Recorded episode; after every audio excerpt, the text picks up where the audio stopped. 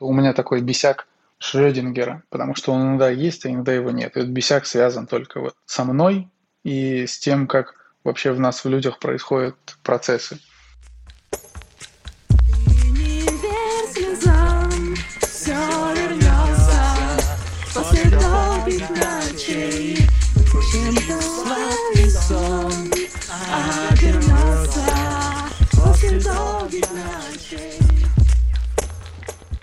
Алексей, вот с тобой всегда общаешь, сразу понимаешь, во-первых, что ты интеллигент, во-вторых, что ты быдло одновременно. Как так получается, Алексей?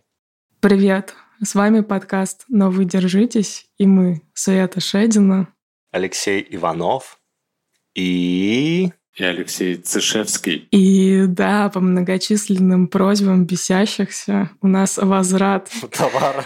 Точнее, новая покупка товара, я бы сказала, но того же. Новая доза Алексея Цишевского — это наш любимый мемоносец, с которым мы в ППП-панчике э, кидаемся всякими разными шутейками. А также Алексей занимается бизнес-девелопментом в AI-стартапе и сейчас проживает в лондонском дворце и пьет чай с королевой Англии.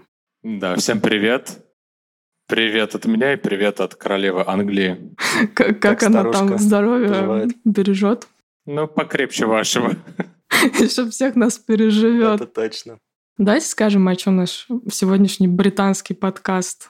Куда поплывет наша желтая подводная лодка, на какие Я глубины? думаю, что наш подкаст, как обычно, про Бытия. то, как проживать эту странную, смешную и бесячую жизнь через призму э, бесяков наших гостей – и, и зачем, самое главное. Да, это уже буддийский такой заход немножко. Главное понять, э, зачем и погрузиться в созерцание этого зачем. Так вот, мы обсуждаем, что бесит, и пытаемся к этому как-то отнестись, из-за чего возникает легкий терапевтический иногда даже хохмический эффект, и мы надеемся его воспроизвести сегодня втроем вместе с Лехой. Меня, короче, во мне бесит такая штука, что такой маленький чертенок, который говорит, я хочу, чтобы на мне была там этикетка там, Яндекса, Гугла, Фейсбука, не знаю, Сбера, JetBrains, чего угодно одновременно. Хочется во всех этих компаниях а, работать сразу, хочется просто, чтобы, я не знаю, ты был просто уклеен этими странными этикетками, но работать ты можешь только в одном месте, и еще готовиться к собеседованиям, это далеко не простой процесс, как бы. Вот, но что делать вообще хз? Просто, просто убивает. Вот, так и живем. Ужасно. Как э, человек, выросший в 90-х и одевавшийся на рынках, я могу сказать, как приклеить этикетки, э, все, которые тебе нравятся. Абибас? И Дольче Габбан у тебя джинсы будут, и абибасы станут адидасами. И вообще все, что угодно. И Сбер тоже можно. Не могу сказать, что это снисходящее. Просто разные некоторые полюса. Там от Гугла до Сбера дошли через, через Яндекс. Так не хочу никого обижать, но да, но это просто какие-то, мне кажется, разные реальности такие. Да нет, на самом деле, если серьезно, то все три бренда супер, мне кажется, в России как бы продвинутые, классные. Я не помню, кто из них сейчас собирается делать отдельную школу или там университет для machine learning а, для воспитания data scientist ов. Детский сад для дата-сайентистов. Ну да, но надо в этом случае да, с детского сада да, начинать.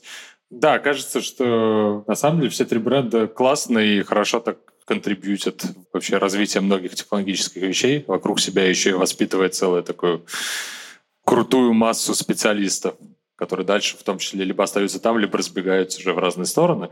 Вот. А что касается самих брендов, почему хочется обклеиться, вот это я не очень понимаю.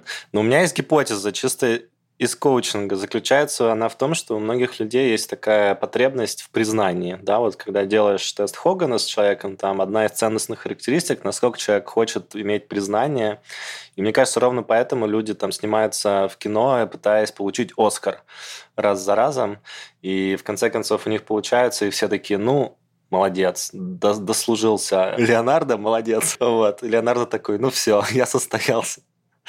А до этого ощущение, что ты как бы немножечко не то, не все. И тут можно либо пойти э, по пути того, чтобы добиться этой славы какой-то, и признание, либо пойти к психотерапевту и снизить значимость этой характеристики. В общем, как-то вот так я это вижу. Что вы думаете, коллеги?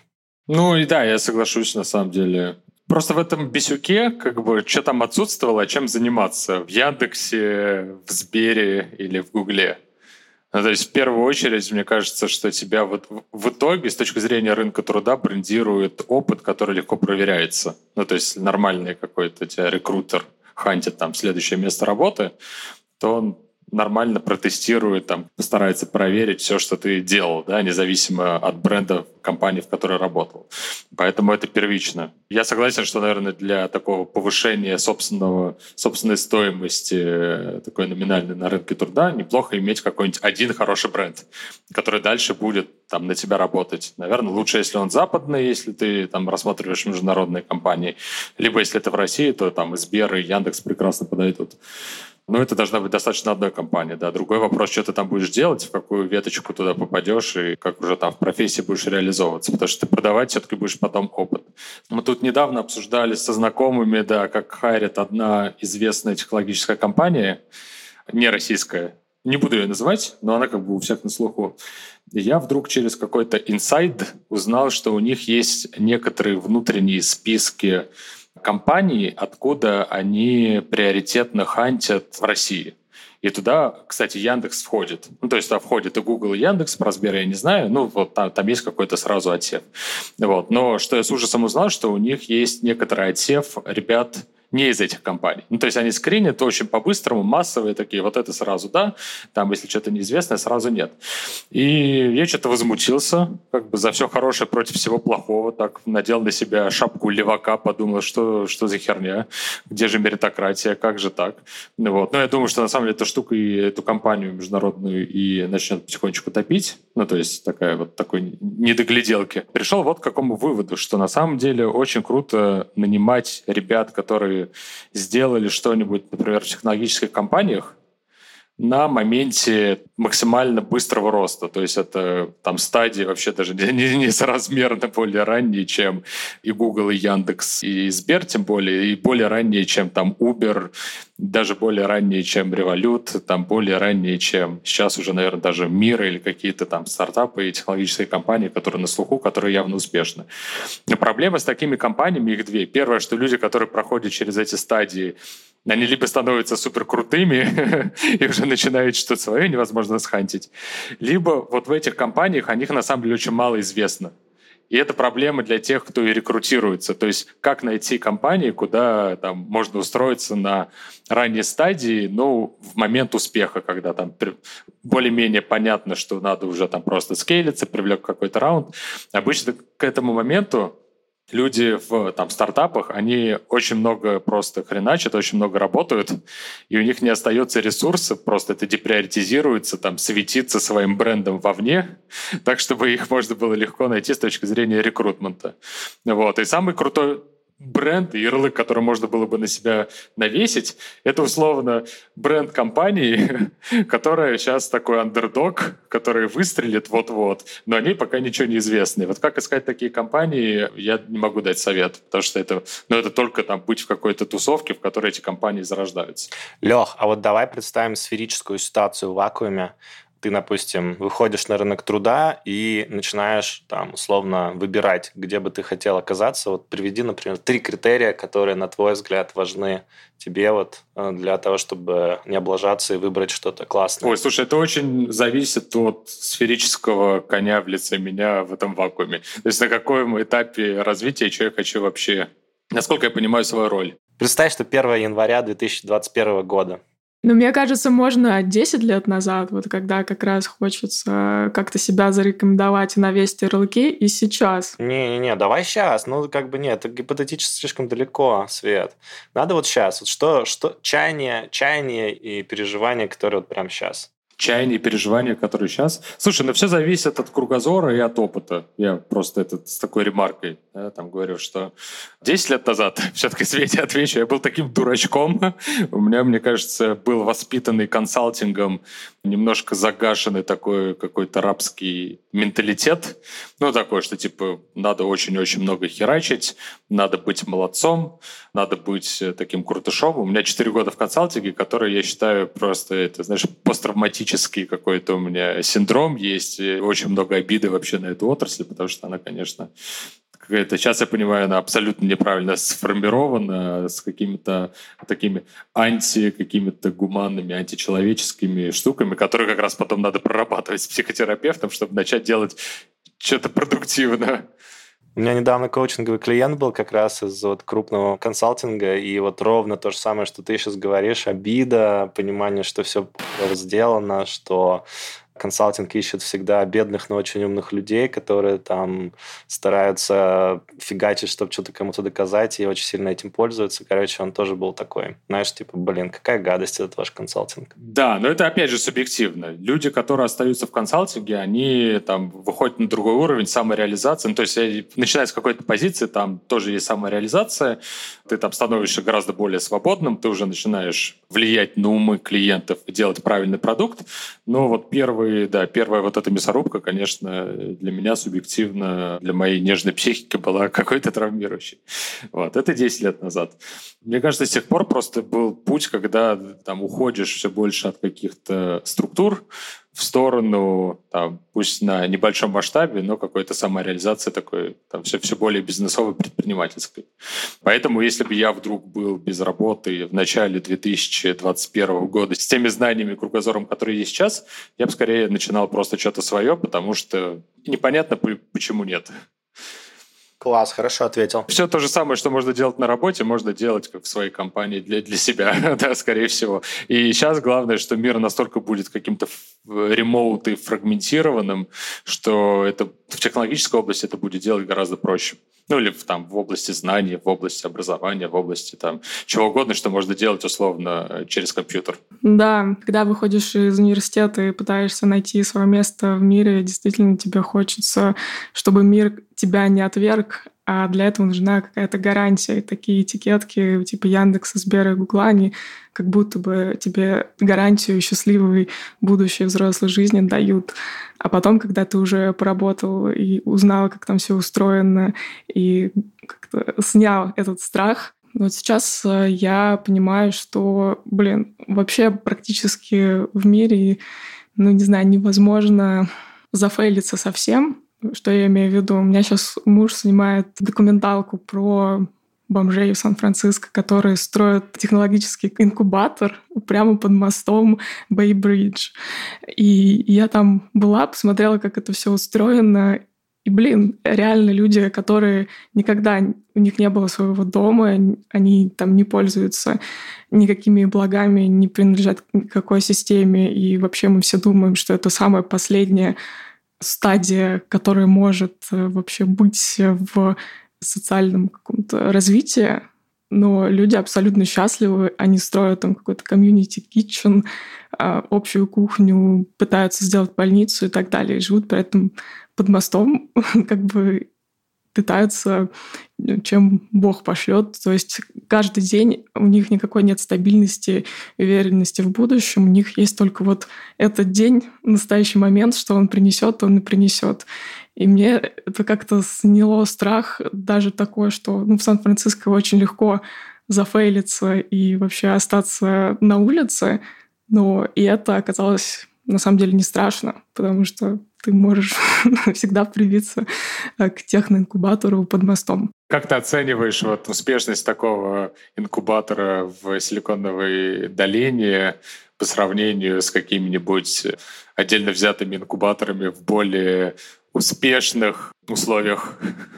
Слушай, я не знаю насчет успешности. Хочется верить, что у ребят все получится, потому что они в это верят искренне. Они мне две, два батона хлеба подарили безглютенного, которые им сгружают там все сан-франциские э, какие-то пекарни и кафешки и так далее. И, в принципе, ну, живут они неплохо, надо сказать. получится, не получится, там у них другой вопрос. Но в любом случае интересно. Ребят, привет. У меня нет какого-то конкретного бисика, связанного с внешним миром.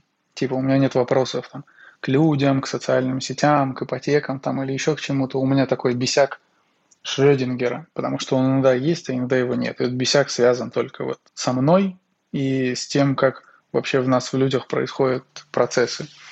И бесит что? Вот живешь ты такой, вроде сонастроился с собой, настроил себе расписание, дисциплина ума, настроил все фильтры, что ты пускаешь в себя, что ты не пускаешь, дисциплинируешь ум, чтобы он не пускал далеко негатив или какие-то деструктивные мысли – страхи, паранойи, приступы паники и все остальное.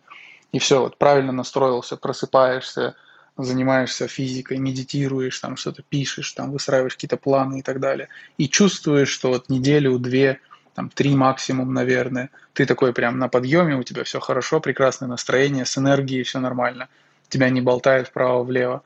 А потом через какое-то время начинают происходить какие-нибудь события, которые ты даже не считываешь, потому что в них не было ничего конкретного.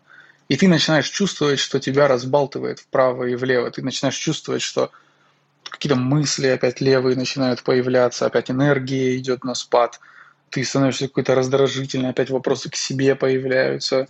И бесит то, что ты ничего не можешь с этим сделать. Ты это как бы видишь со стороны, что, чувак, мы идем вниз снова, и, а сделать ты с этим ничего не можешь, потому что, потому что не знаю, почему это и бесит.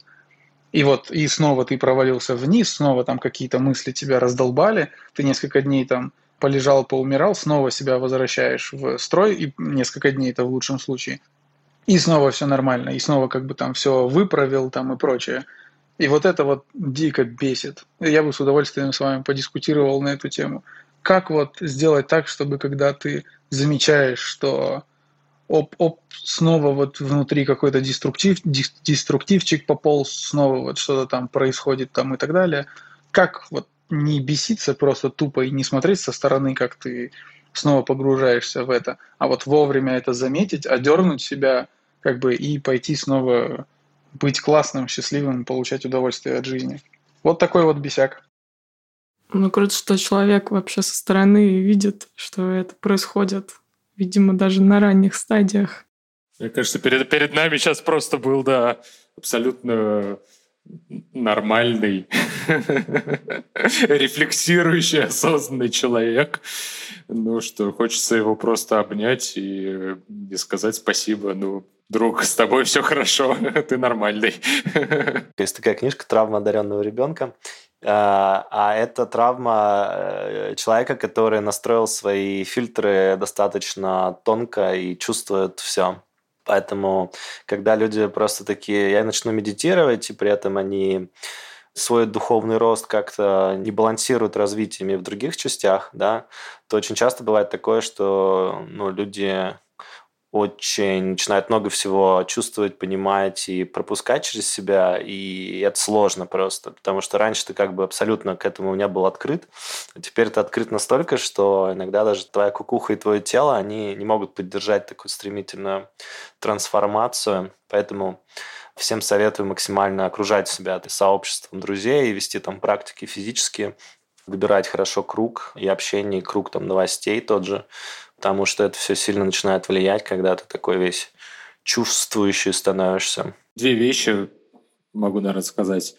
Первая штука, где-то мы до этого дошли. Очень классное было как раз как такой инсайт э, с группы по медитациям, что я не помню, кто это сказал, но есть вот эта установка про то, что не надо себя сравнивать с другими, да, сравнивать там сам себя с собой, не знаю, вчерашним. Которое как бы на самом деле тоже неправильно и ведет к излишним тревогам, потому что ну, не надо сравнивать себя с, с собой, с собой вчерашним. вчерашним, да, потому что это предполагает некоторую презумпцию постоянного роста и развития. Вообще, no matter what, как бы вообще вне зависимости от внешнего контекста, вне зависимости от того, что ты, я не знаю, стареешь, да, у тебя... Эта штука, она очень опасна в плане того, что она сразу выносит за скобки какие-то естественные процессы, изменения контекста, ну, элементарно, что мы там все стареем и умрем. Это первая вещь такая. Мы можем быть в разных состояниях. То, что вот этот вот товарищ сказал, да, что вот он там почему-то возвращается обратно в состояние. Но это не возврат, это новое состояние, да, оно другое. Но вот оно сегодня такое. И это абсолютно нормально.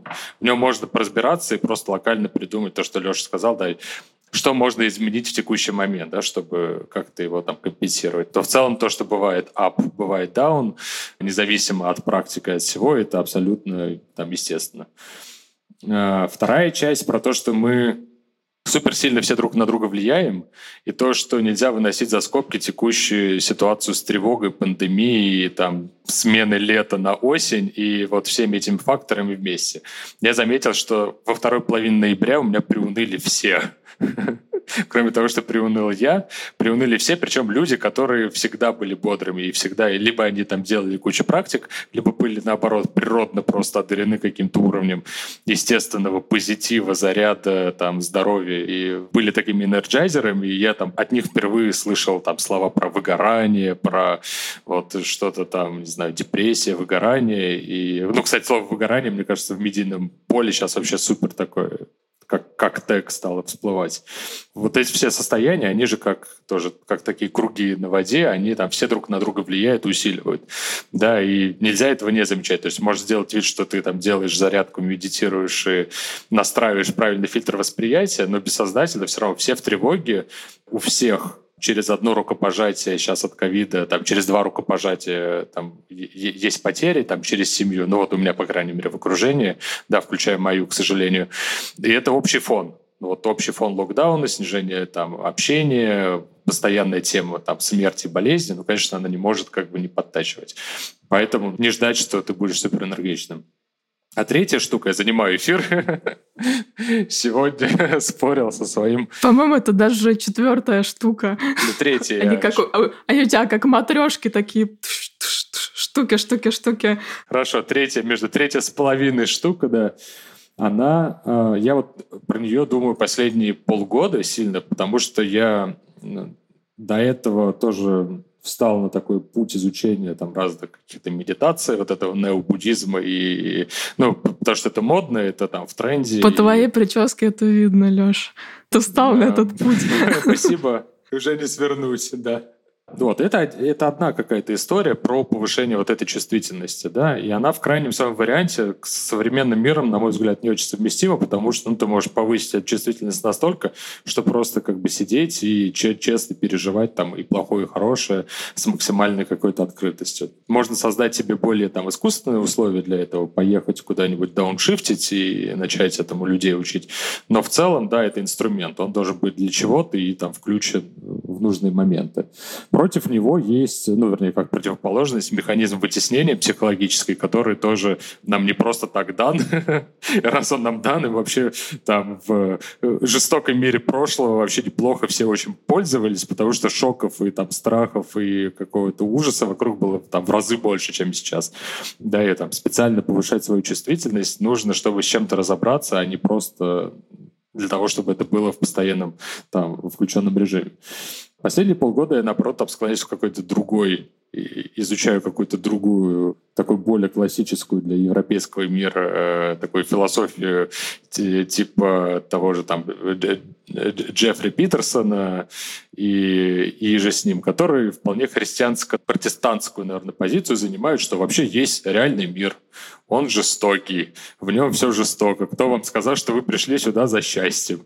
Да, поэтому get your shit together, типа собрались, строим, принимаем реальность как есть, не врем, и там собираемся и обустраиваем жизнь, вообще неплохо бы там. И там ключевые слова такие, как ответственность, как там управление реальностью, выстраивание, э, вот э, быть вот в этом мире. Но он тоже в своей крайности приводит э, там какой-то депрессии, выгоранию, когда надо как бы ты херачишь, херачишь, и потом думаешь, а что, зачем я это все делаю как обычно, да, она, правда, где-то посередине, потому что там в каждой из этих крайностей, но ну, они как-то, люди становятся пациентами в итоге, мне кажется, как минимум психотерапевтов, уже не клиентами, а пациентами. Или там еще хуже.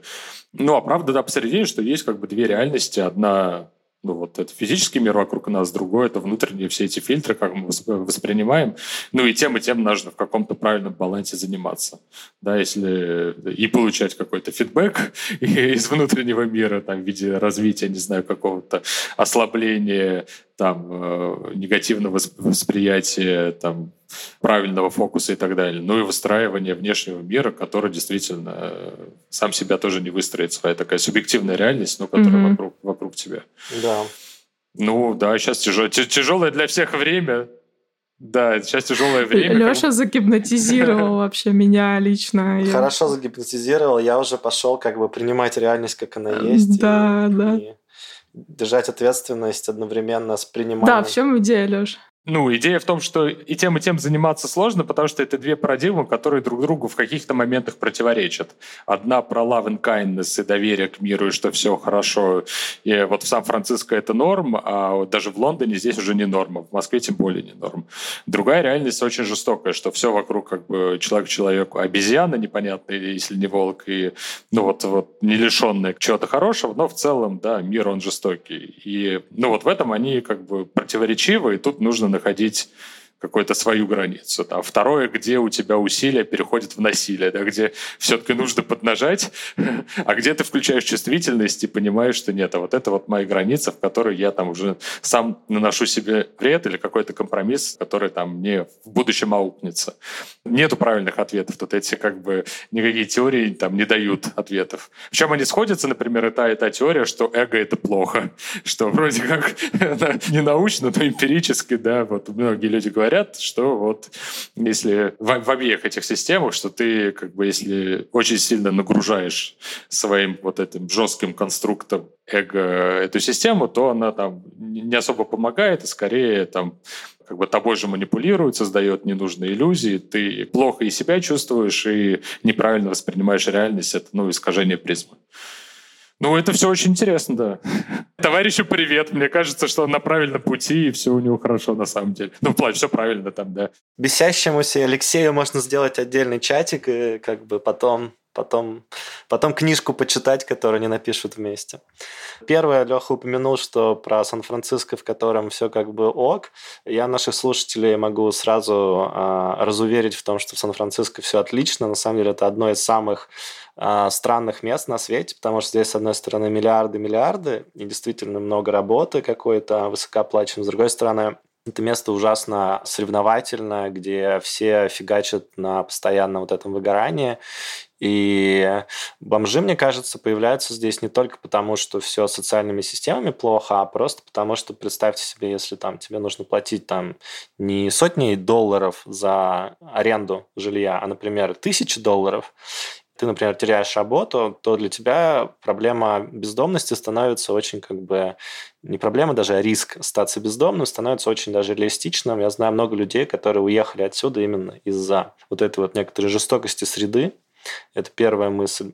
Поэтому не думайте, что здесь как бы так круто. Особенно в пандемию было очень круто, когда все закрылось и все уехали, потому что все как бы удаленные ребята не хотят платить такие огромные арендные платы. Вторая мысль – это про два разных подхода. Я тут недавно читал книжку, он называется Already Free. Там чувак-буддист, который занимается психотерапией 20 лет уже. И он пытается как-то привести к общему знаменателю два подхода, которые в его голове чем-то схожи с разницей двух парадигм. Одна такая «прими себя как ты есть, расслабься, доверяйся миру». Вторая парадигма, что над всем можно поработать, и если ты применишь усилия и проработаешь какие-то там травмы с терапевтом, то будет тебе какая-то другая жизнь совсем. То есть, одна сторона говорит, типа, расслабься, наблюдай и прими. Вторая сторона говорит, борись, работай и фигач в более светлое будущее. И он как-то их увязывает и показывает, что там, в общем, есть пересечения у этих парадигм, в которых вопрос даже так не должен стоять, и как-то это примеряет с тем, что можно посинергичнее, поинтегральнее смотреть на вещи. Вот, поэтому, Алексей, мне кажется, движешься в правильном направлении. Отличная, отличная рефлексия для нашего бесящего. Одобряем. Да, а я хотела просто плюсануть осознанному эмоциональному днишу, который исторически всегда являлась топливом для художественного творчества, в частности, русских писателей, и там сколько замечательных книг, которые сами по себе вгоняют в депрессию, особенно автобиографических, типа, не знаю, Морфия Булгакова, где он описывает свою зависимость собственную от э, морфия как врача, и как он с ней боролся, и как, каких стоило ему мучений. И все это читаешь, проживаешь и понимаешь, что хм, не так уж все плохо в этом мире.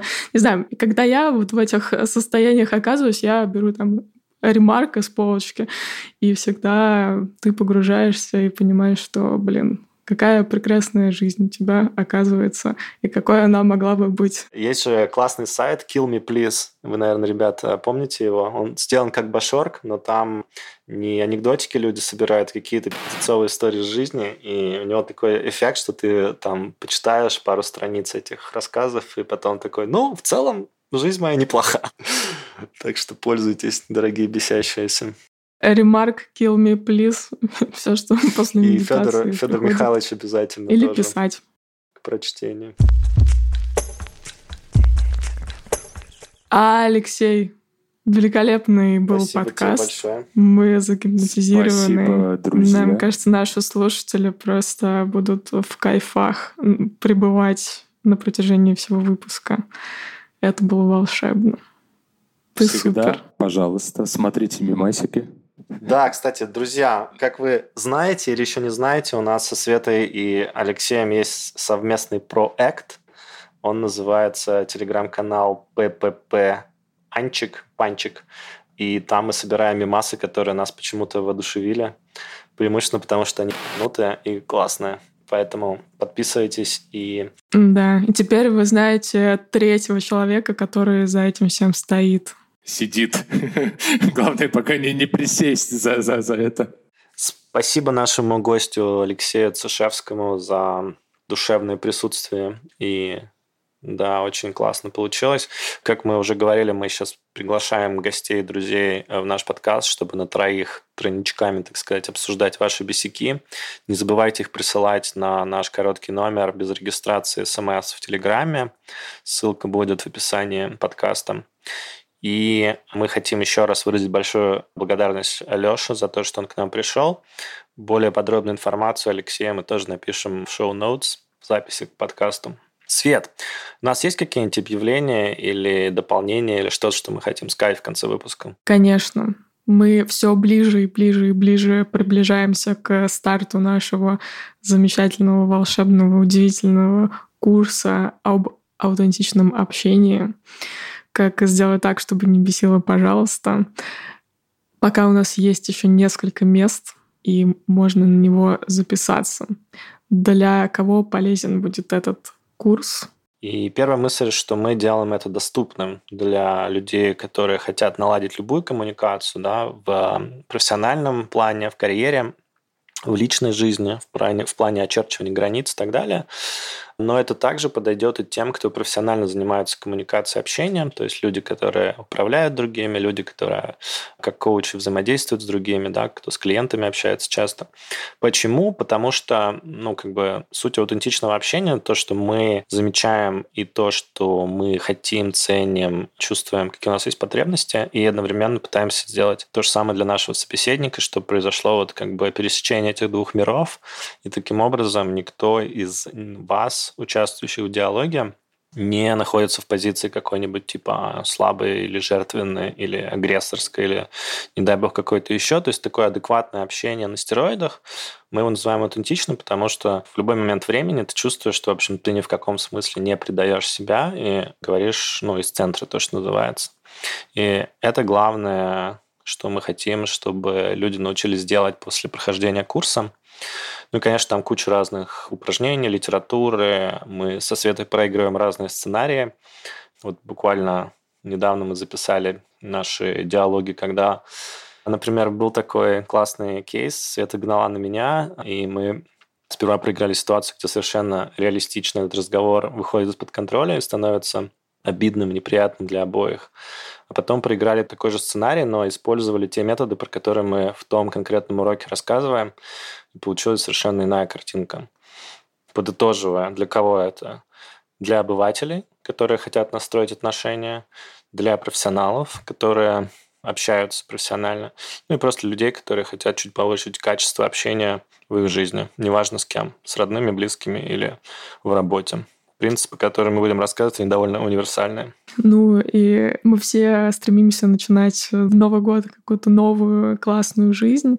И мне кажется, этот год был для нас социально очень сложным и многие отношения расстроились или пришли к какому-то знаменателю, который нас не устраивает.